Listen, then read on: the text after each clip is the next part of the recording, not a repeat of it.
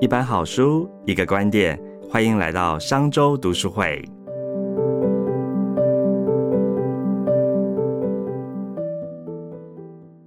本集节目由迷成品与商周吧联合播出。喜欢商周读书会的你，还想听更多好书分享吗？欢迎同步追踪迷成品 Podcast 频道，相关链接请参考下方资讯栏。作者在书里面一直在反复讲的，真正很坚强的人哦，他为什么比较不怕挫折？他为什么不会碰到很大的挑战会心智比较薄弱？其实是因为来自于他们是可以决定的，就是说我知道攀岩很难。但是我呢，因为我真的很喜欢，所以我愿意自己再去尝试。这些是没有人逼我的。那因为很难，所以我就会提醒自己，要求自己不断的进步。所以我觉得这个是来自于外力，或是来自于内在的驱动力。这个我觉得是真坚强里面一直在强调的一个，包括在工作上面也是。你为什么要躺平？就是因为你没有找到你真的很喜欢做的事。那个内在就是我们常讲的 calling，有没有东西在召唤你？听众朋友可能也可以自己想。想一想，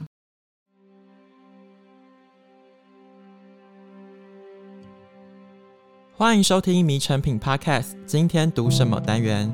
在这个单元里，我们会精选一本书，邀请来宾深度分享，聊聊这本书带给我们的阅读趣味、启发与思索。大家好，我是陈轩。在迷成品的 Podcast 节目里面呢，我们做过不少跟运动相关的主题，比如说网球球王费德勒、世足比赛的相关主题等等。讨论的越多哦，我越觉得运动和阅读其实有很多的相似之处。他们同样锻炼我们的心性，刺激我们不断突破跟成长。近年来呢，有越来越多的运动教练开始写书。有趣的地方是，他们的著作其实不一定和运动相关，其实有些时候更贴近个人成长、组织管理或者是行为科学。今天我们要和大家分享的新书《真坚强》，它就是一部这样子的作品。很开心可以邀请到这一本书的推荐人、经理人月刊的总编辑齐立文来到现场，和我们聊一聊这本书。立文你好，听众朋友好，陈轩好。另外，我们今天的这一本书哦，叫做《真坚强》。其实顾名思义，它想必是颠覆了一些我们过去对于传统坚强的定义哦。在你看完了这本书之后，你自己大概怎么理解作者所谓的“真坚强”的意思是什么呢？我其实，在看这本书的书名的时候，我本来觉得，哎，这个书名翻译的真的蛮奇怪的，就是什么叫“真坚强”？“真坚强”有一种就是你真的好坚强。对不对？但是呢，你如果仔细去看这个书，它其实就是在讲真的坚强。所以你理所当然，你下意识就会反映说，那有一种坚强是假的坚强吗？或者是不是真的坚强？所以我就仔细去读了这本书哦。那其实看完之后，我觉得比较简单的来说，你真的坚强，不是像你表面上看到的那样。作者是有运动员背景的，自己也是运动教练，他自己曾经有一段时间是一直跑步，一直跑步，跑到他的体能的极限，他跑到他想吐。我们会觉得说，哇，这种人好 tough。就是他一定就是真的很强，要把自己逼到了墙角，逼到了极限，碰到撞墙起，他也要把它用头破血流的撞过去。我们会觉得这种好像很坚强，我们会甚至在球场上、运动场上都觉得这种人心智能力非常强。但我觉得作者在这本书里面就是要颠覆这个概念，我们的强不是要你。每天都很强，每个方面都很强，因为我们都知道，再有信心、再强大的选手，他一定也会有自我怀疑的时候，他也会有挫折的时候、退却的时候。那在这种时候，我们要怎么面对他？是假装这些不存在，掩盖这些你可能会有的缺失或是弱点，还是说我勇敢的面对？就是我有时候会很脆弱，但是我知道我会有脆弱的时候，那我怎么去克服掉这些挫折？脆弱或是软弱的时刻，然后我可以重整旗鼓，再往下一个挑战去面对。其实有一点像刚陈璇讲，他们做过费德勒这样的题目啊，就网球天王，你就会知道，他其实之后他都不是每一场比赛都赢了，尤其在他年纪比较长之后，退休前后，这种其实就是他依然很强。可是他并不会，就是说我好像得每一场都赢。他已经乐在那个比赛。其实这个强，我觉得我们应该在新的时代有一个新的定义，就是说。不是要每一件事情，也不是方方面面你都要很厉害。他在讲的这个真的坚强，就是你去面对你有软弱、脆弱的时候，但是你之后可以再变得更好。就是你只要跟自己比，是变得更好。那我觉得就是真的坚强，不要就是好像硬盯出来的那个是一种假的自信，也是一种假的坚强。其实立文，你刚才已经有稍微透露，就是本书作者的一个背景，他是一个马拉松跑步选手，然后他也是一个运动教练。我觉得最近几年观察，在书的这个阅读趋势里面有发现，就是有越来越多的运动教练，他们都开始提供，比如说企业的管顾，或者是分享他们个人的运动职涯经验，去呼应大家自己个人的生命生涯经验。包括像经理人本身也有一个很专业的栏目，叫做教练式领导，然后有相关的课程。所以其实我有一点点好奇，你自己怎么看待这种运动专业的背景的人，透过他们的知识如何去结合，或者是应用在我们一般上班族啊，或者是工作者上面呢？其实程轩讲这个教练式的领导，我把它再换一个角度来讲，在职场上哦，我们很喜欢用运动员来做比喻。工作上面，因为你就是有很多的任务挑战，你要去突破，那你有时候会失败，有时候会成功，所以很多人喜欢用运动员来比喻，是因为运动员每一天都在面临新的挑战，他就是胜负胜负。我们大概很少看到有一个运动员他永远都不会输的，嗯，他永远都是金牌第一名，大概也很少有这样子的人，所以他们必须常常在这个胜负之间去跟自己的内心对话，就是我今天输了，但是我明天还是要用最好的状态出场。在职场上面是非常多人觉得，如果你有过运动员的经验，你其实是很适合在职场上面。那你就想为什么呢？第一个是他每天对这个胜负他是比较看淡的，嗯，他随时都可以自我调整。那还有一种就是他很多时候是必须跟人家互动、团队协作的，所以他比较有团队精神。像你如果都很那种 one man show，你的英雄主义很强的。我们在职场上不太喜欢这样的人，那你就可以想想看，如果运动员，因为他团队精神比较好，所以我们就会觉得在职场上他应该可以相对表现的比较好。所以我觉得倒不是说好像有很多运动员会变成职场的教练或什么，而是说大家去借用这个概念，就如同回到我刚才讲的网球天王费德勒，他那么厉害，他很长一段时间都世界第一。我们常常在讲就是。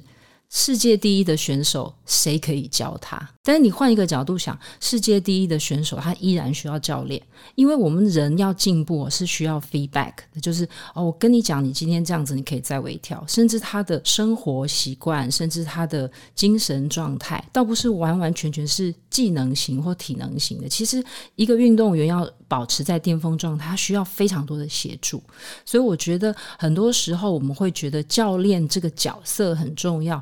是我在旁边陪伴着你，然后看见你的强与弱，看见你的高潮与低谷，嗯，然后我给你包括各式各样的协助。更多的时候是我可以看见你的缺失，我让你改进。因为运动员本来就是在做这样的追求，他一定不会说哇，你已经好棒、好棒、好棒了。尤其是运动是一种非常残酷的考验。因为我也很喜欢看网球，我记得某一任的网球天王是 Pete Sampras 山普拉斯哦，他是一个美国的网球天王。我记得他大概三十岁出头左右就退休了。当时在面对那个二十岁的快腿，他就觉得说：“我看见他们这么快，我已经累了，我已经跑不动了。”所以其实很多时候运动员是需要教练从旁做各式各样的身心灵的协助。所以我觉得，如果我们把运动场上放到职场上，会比较像是说。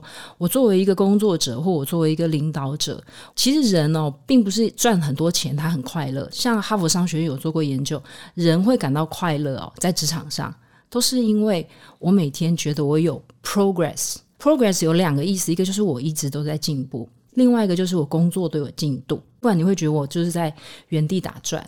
所以你就会知道，诶，如果有一个教练，或者是有一个你的主管。为什么说主管要像教练？他就是陪伴你，让你每一天都觉得说：“哎，我有成长，我有进步，我有不好的时候，你会告诉我怎么调整。”你不是打骂。真坚强里面就在讲，你不要用打骂的方式，因为这个逼出来是假的成绩，一定是让他自己很开心、很有成就感的去追求进步，他会得到最好的成绩。顺着立文你刚刚讲的这个话题，其实你自己也是管理者，然后你也采访过非常多的企业经营的专业经理人，你觉得说？到底现在我们自己在国内或国外看到的各个案例里面，怎么样的领导模式是属于真坚强的领导模式？因为像前几年贾伯斯传啊，或是 Elon Musk 的传记出来的时候，大家好像也一度蔚为风潮，觉得这是一种成功的样态。可是我觉得本书的作者好像不这么认为。那你自己怎么看待呢？我也看过伊隆马斯克、贾伯斯的传记，他们两个人哦都是。比较极端性格的人，我自己常常在阅读或是介绍书的过程，更常举到贾伯斯，因为我们对于领导力这件事情哦，我们常常觉得说贾伯斯因为他的成绩很好，就像陈轩在我面前，他用的是 iPad，对不对？我用的是 MacBook，我的手上戴着 Apple Watch，对不对？就都是苹果的产品，所以我们常常觉得贾伯斯很成功。可是你如果去看贾伯斯的传记哦。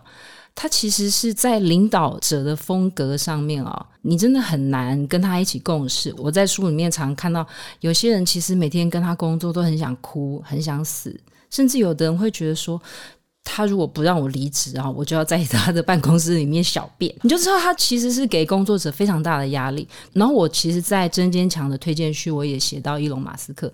伊隆马斯克在很多文章里面都很推崇他有一种 hardcore 的工作文化。就是他可以睡在办公室里面，他也可以睡在车场里面。然后他可以一天可能只睡一个小时、两个小时、三个小时，可是像这样子逼出来的文，或者像贾伯斯这种很严厉的风格，我们常常说贾伯斯的完美不是只有电脑外壳的完美，他连里面的线路都要整理的。嗯，所以你就知道像这样子的人，我们常常会推崇说他们是很杰出的产品制造者，但是他是不是一个杰出的领导者？我觉得这个我们需要重新去思考，我们到底想要在职场上面宣扬一种什么样的文。化，我们希望同仁们可以在相对比较身心都愉快的环境里面工作的时候，那也许贾伯斯跟伊隆马斯克这种比较 hardcore 的，或是比较苛刻的、比较苛求的，我们就要去想：如果我每天都把程轩压迫到他都不太能睡觉，他精神状况也不好，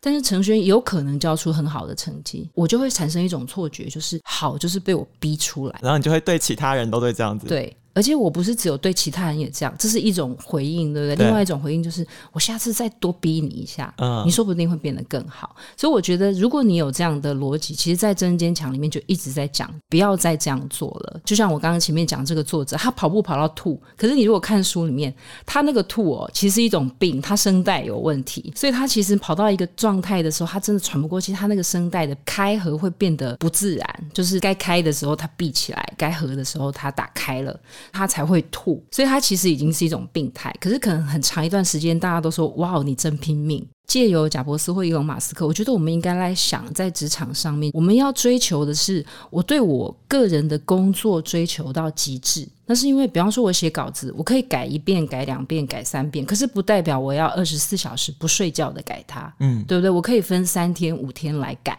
所以我觉得那个极致跟那个拼命，我觉得把命都拼了是没有意义的。但是我可以在我的工作上面追求完美，那我觉得何妨把时间拉长一点。或者是说，我没有要你对标准妥协，但是绝对不要拿自己的生命或是身心的健康来作为赌注。我觉得现在在职场上面工作，大家都应该去思考这个事情，就是我们怎么拿捏。好像我要 push 他一点点，但是我又不能 push 过头。这个拿捏我觉得非常难哦，就像现在当兵这件事，很多人说 哇，你要当几个月才叫做当兵，或者是你一定要受苦才叫做有当兵。然后现在有的人说现在当兵这么轻松，那到底这个苦跟这个轻松怎么拿捏？我觉得就是《真坚强》这里面有在讨论这个事情，就是什么叫做太苦，什么又叫做太松。我们又不希望我们对于员工或对小孩或对我们自己都要求的太宽松，我们还是会希望自己有进步。但什么时候是催过头了？它里面有讲到一个金发女孩效应，就是在讲这个：你要在很过头跟太宽松找到一个非常适合的点，那个三选一。就选中间的那个适中，大概我们亚洲的文化或者是儒家的文化也都在谈这个，就是这个适中，我觉得还蛮重要的。我觉得我们在开场到现在聊了很多所谓的真坚强啊、假坚强，我觉得那个假，与其说是假的，不如说是一种刻板印象，或者是对于成功的另一种想法。因为比如说刚刚讲到马斯克，或者是贾伯斯，或者是你刚刚讲到当兵好了，比如说像以前很红的电影《捍卫战士》，你看到军队里面的文化，好像大家就是。会有一种对于坚强或者对于成功的一个想象。那丽文，你觉得为什么我们很容易曲解坚强的意思，然后反而会落入就是作者所谓这种假坚强的陷阱？这跟我们的成长、我们的文化或者是历史接触的媒体有什么关系吗？我们喜欢强调“吃得苦中苦，方为人上人”这种文化，我们也很肯定这种价值，就是你很努力，你很拼命。我觉得这个其实都没有什么错。我自己也很推崇在工作上面很努力的同事，甚至我自己也是会这样自我期许。可是我们常常在想说，我觉得在职场上面，或者是在人生里面，我们也会蛮常看到一种状态，是为什么会有那种纸老虎，或者是你觉得说。他其实没有那么厉害，但是他却必须盯着自己很厉害。这种可能在主管，或是父母，或是在很多搞不好政治社会领域，你都会很常看到。就是他为什么要假装他很厉害？你看，我们会去迎合社会价值嘛？社会价值会去告诉你说，有一个人每天都说：“我跟你说，其实我真的还好，我坐上经理人月刊的总编辑的位置，我真的还好。”你对这种事情，你会有两种反应，一个就是你很假，对不对？另外一个就是说。你还好，怎么会坐得上这个位置？你可能会对经理人月刊这个品牌有疑问，对不对？所以，我们对于我很弱，还好，我们其实是不太喜欢这样子呈现，我们也不太接受这样子的人。所以，其实我们会接受谦逊这件事，但是你真的很逊的时候，我们又不太欣赏了。所以，我觉得这个拿捏还蛮重要。但是，我们应该去调整一种心态，就是我记得有一本管理上面的书叫《A 到 A 加》嘛，它里面就。有在讲到领导力这件事情，就是说它有分很多层级的。最基本的就是，就像我刚刚讲的嘛，如果我要做到经理人月刊的总编辑，或者是你要做到某一个职务的主管，你那个专业能力是好的，所以一定是你做的很专业，对不对？然后慢慢的，你可以从个人贡献者变成团队的带领者。所以他在第五级领导是总共就是有五级的。那他到最上层的那个第五级，其实讲的是很谦逊的，然后很谦卑的。他是可以认识到自己有些事情是不会的，甚至他不喜欢出风头的。你们不要太把聚光灯照在我身上。但是呢，这种谦逊，或是谦虚，或是低调，其实就是真坚强里面要讲的。我不会因为我很谦逊，我就是代表我很逊。我反而是说，比方说，我现在就可以很清楚的知道说，哦，我如果写稿子，我可以写的蛮顺的。但是呢，你如果叫我写出一首。很华丽的诗，我写不出来。我就会很大方的承认我会的，我不会的。你叫我写一篇小说，我没有办法，因为我没有那样的虚构的创造的能力。可是我现在就可以承认这些无知。可是如果在我相对很年轻的时候，我其实是会怕的。我会怕说你会不会真的觉得我很无知？你会不会觉得我这样很弱？所以我就要盯出来，我就要盯出一个样子给我自己看，给这个社会看。因为我们社会推崇很强的价值，所以就会让某一些人觉得，当我不够强的时候。后他就会有两种反应，一种就是我很自卑，所以他就有一种向下螺旋。嗯，因为社会推动强，所以我很弱嘛，或我不强，那我就往下走。那另外一种就是走到另外一个极端，就是我要假装我非常强。那这种人，我们常常就说，有的极度的自卑变成极度的自信，他其实会变成一种极度的自大。我觉得在人生上面、工作上面都不是很有利的状态。我觉得丽文刚才聊到说怎么去拿捏那个尺度那条线，这真的是一个不容易的功课。因为其实书里面作者也有分享一些关于大脑的机制怎么去运作。他说，假如我们过度的去淡化这个事情的难度，这也不是一件好事。因为如果你预设说这个工作很简单，没问题，没问题，可是你真的遇到困难的时候，你大脑就会说怎么会这样？不是应该很简单吗？那他就会躺平。我觉得这蛮有趣的地方是，其实这一两年来在社群上、媒体上也很常看到所谓的躺平主义。丽文，你自己你怎么观察这个现象？你觉得这跟《真坚强》这本书里面所提到的概念有什么呼应之处吗？躺平这件事情哦，我觉得要分两种，一种就是说我就是真的摆烂，什么都不做。书里面有在讲，有一个叫放弃一切病，它其实是在。相对于另外一种叫做你要有自主能力，你要想想看你的躺平哦，到底是什么状态？你到底是觉得说我在这一家公司，我再怎么努力也没有用，我永远也升不上去，我的主管就是喜欢打压我，我主管每天都用恶狠狠的语言羞辱我，那或者是说，这家公司就是跟我所有的价值观都违背。假设现在重视多元啊、平权啊这些观念，我就是都不喜欢这些价值。这公司所有的文化都不适合我，所以我决定躺平。躺平有的是你在组织躺平，有的是你干脆离开组织躺平，这些都有很多种不同的状态。但是你要去想，这种状态有一种是它是现实让你无能为力。嗯，就是书里面讲的，就是我不管怎么努力都没有用。心理学上有做这种测试，他就说你一直给狗啊或是老鼠啊，你就电击它，它只要试着要走出一道门就电击它，它要走出一道门就电击它，它最后就会习得无助，它学会了一种叫做无助的能力，习得无助嘛，那是后天的，就是。我只要走出门你就电我。后来啊，那个门根本就是自动很轻松就可以开启，那些狗啊或老鼠啊就再也不去尝试去推了，因为它已经被电击到，它已经连那种自主想要争取追求的能力都消失了。所以你要去想想看，你是什么样的状态决定躺平？因为很多人躺平是很自主的哦，就是我一年只要花十万块就好。我就是躺平啊，没关系，我还是过着我自己很喜欢的生活。但是有另外一种躺平，其实是它是外力造成的，可能是高压的，就是《真坚强》里面常在讲的，它是透过一种强迫的，每天强逼你的，然后给你施加极大的压力。那你久而久之，你就会觉得说，好吧，我不要再努力了。对不对？或者是你的家人给你很大的压力，你一定要考上医学系，你一定要做什么？你已经被压到，你会觉得说我喘不过气了，那你就会有一种想要放弃。所以我觉得这个作者要讲的那个真的坚强，就是说你被逼出来的，就像有很多小孩，他是被父母逼出来的，学会很多才艺，功课很好，或者要学很多东西，他一直被逼，他一直被逼，逼到了一个极端。他就不要这些东西了，他就会放弃，因为你让他自主权完全的减少。那还有一种，你让他逼出来的一个神童，好了，这个就是假的坚强，因为你每天逼他，你可以很合理的想见，这个外力拿走了，你就会停止进步。那有一天你也会反抗，就是我不要这些东西。所以我觉得作者在书里面一直在反复讲的，真正很坚强的人哦。他为什么比较不怕挫折？他为什么不会碰到很大的挑战，会心智比较薄弱？其实是因为来自于他们是可以决定的。就是说，我知道攀岩很难，但是我呢，因为我真的很喜欢，所以我愿意自己再去尝试。这些是没有人逼我的。那因为很难，所以我就会提醒自己，要求自己不断的进步。所以我觉得这个是。来自于外力，或是来自于内在的驱动力，这个我觉得是真坚强里面一直在强调的一个，包括在工作上面也是。你为什么要躺平？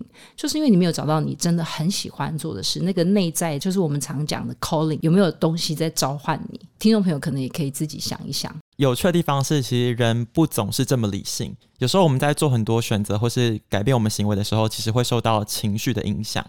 那面对这种不管是外在环境或自己内在声音，你脑中有很多那种喧嚣扰攘的时候，我们怎么去辨别这个声音是真正你讲的 calling？那什么样的是杂讯呢？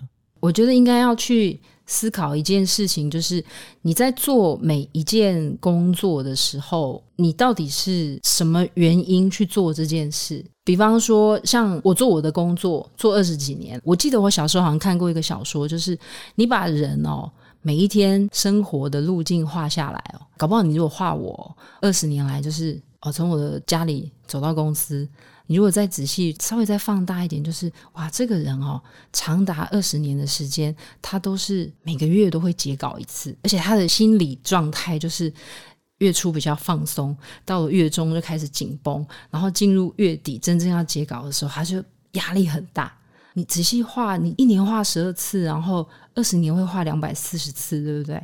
你会觉得这样的生活到底有什么意义？或者是在合稿看同事的稿子的过程里面，你也会想说，我会自己写还比较快，对不对？或者是我还自己写还比较好看。可是呢，改完出去的稿子也不是挂我的名字，我的工作可能有很多时候是在成就别人，但是有没有东西在召唤你？我觉得也蛮容易判断的，就是说你是不是觉得你在做这个事是为了别人而做的，或者是你是不得已而做的。因为像我刚刚讲的，我稍微用一点比较负面的角度在诠释我的工作，但是我仔细想，为什么我在做的时候没有太负面的心情？就是我没有对于那种，诶二十年的人生其实画起来几乎是同一条路径，很像无间地狱在巡回。为什么我没有觉得它是地狱？那有很大的原因是因为。我刚刚讲的，我其实，在看稿子成就别人的同时，也成就我自己。我可以更快的知道说，哦，原来这样写人家看不懂，原来这样说人家会不容易理解。然后我在修改的过程里面，我也建立起一种，就是我可以快速优化稿子的能力。那它可不可以对我有帮助？当然有啊！我自己写我自己的稿子的时候，我也可以写得更好。甚至写作因为跟说话很接近，所以它其实也会让我说话变得更好、更清晰、更有逻辑。所以刚刚程轩在讲，人很矛盾，就是我们常常会分不清自己是为了自己而工作，或是为了别人而工作，或者是我做这个工作有什么意义？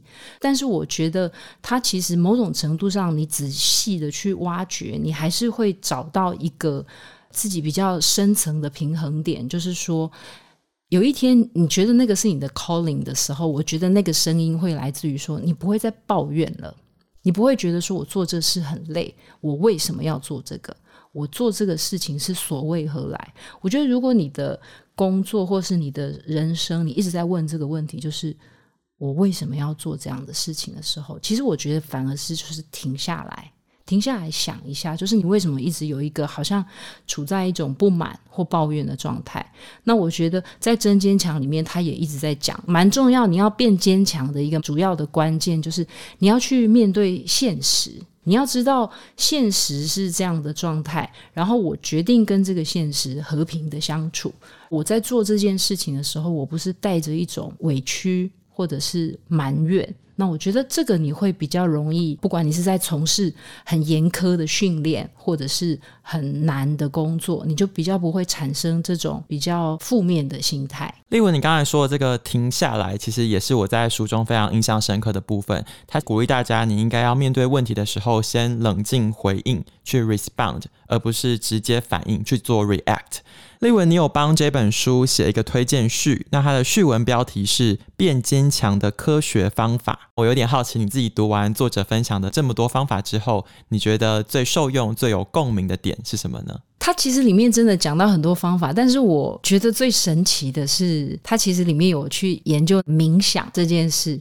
刚刚陈轩有讲嘛，就是我们碰到事情，你是 respond 还是 react，这个很重要。我想说这两个词哦，我稍微跟大家说明一下，然后再带到就是冥想这个事情。我觉得我们常碰到的事情啊，你如果是假设我跟陈轩说。陈轩，我决定要离职了。假设陈轩是我的同事，有的人会大惊小怪。可是呢，因为我啊工作一段够长的时间，对不对？然后人事的来来去去，面对很多，所以现在如果有人说我要离职了，或者是我听到别人要离职，我可能就会稍微深吸口气，但是我不会很大惊小怪，然后或者是会觉得好像天要塌下来。尤其是你做主管的时候。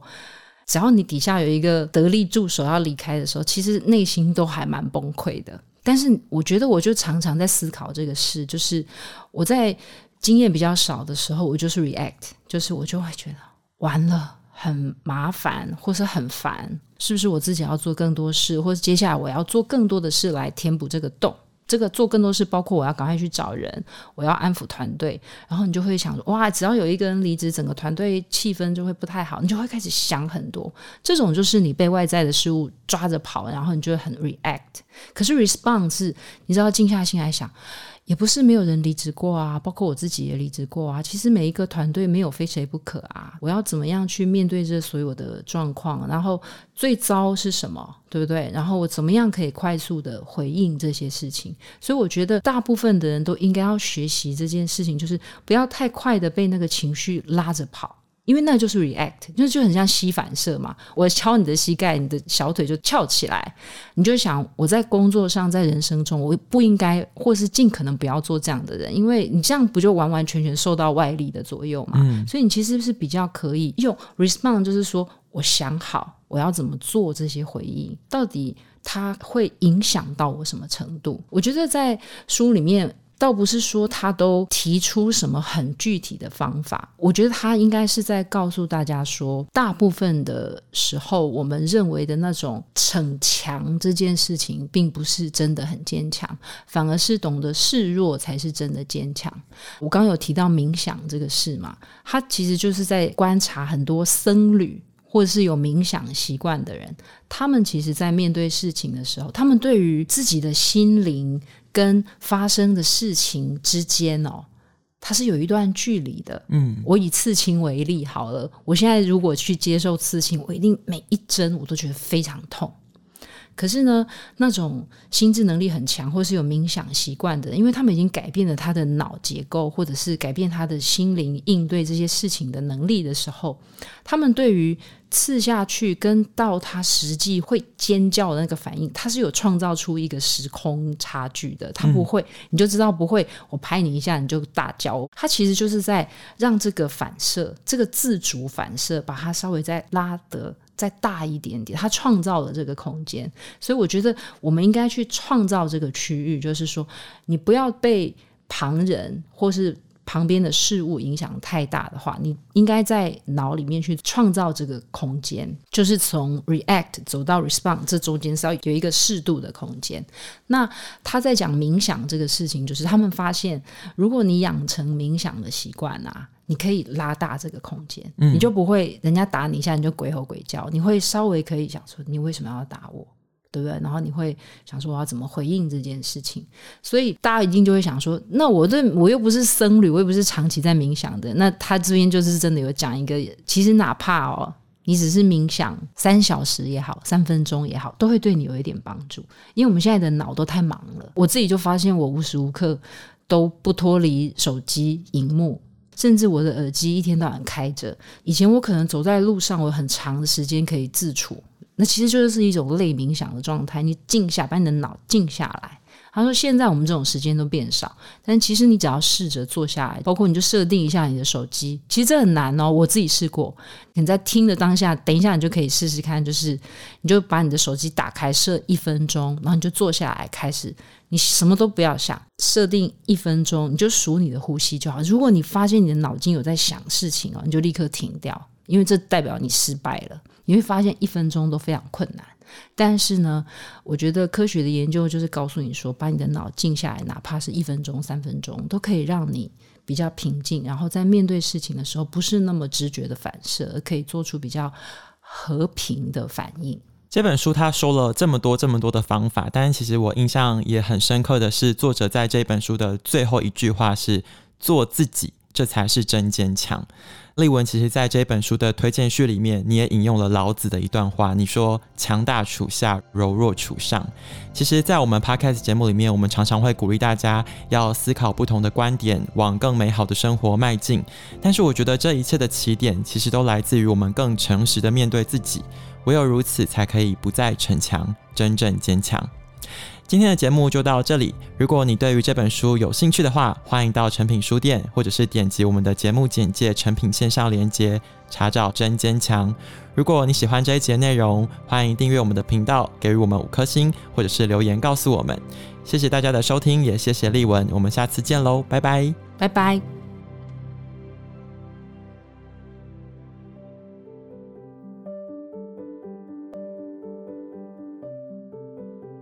商周读书会集结商业周刊出版的好书选读，邀请您订阅 Podcast 商周吧，或是按赞追踪 FB 粉丝团商周读书会，掌握最新出版讯息。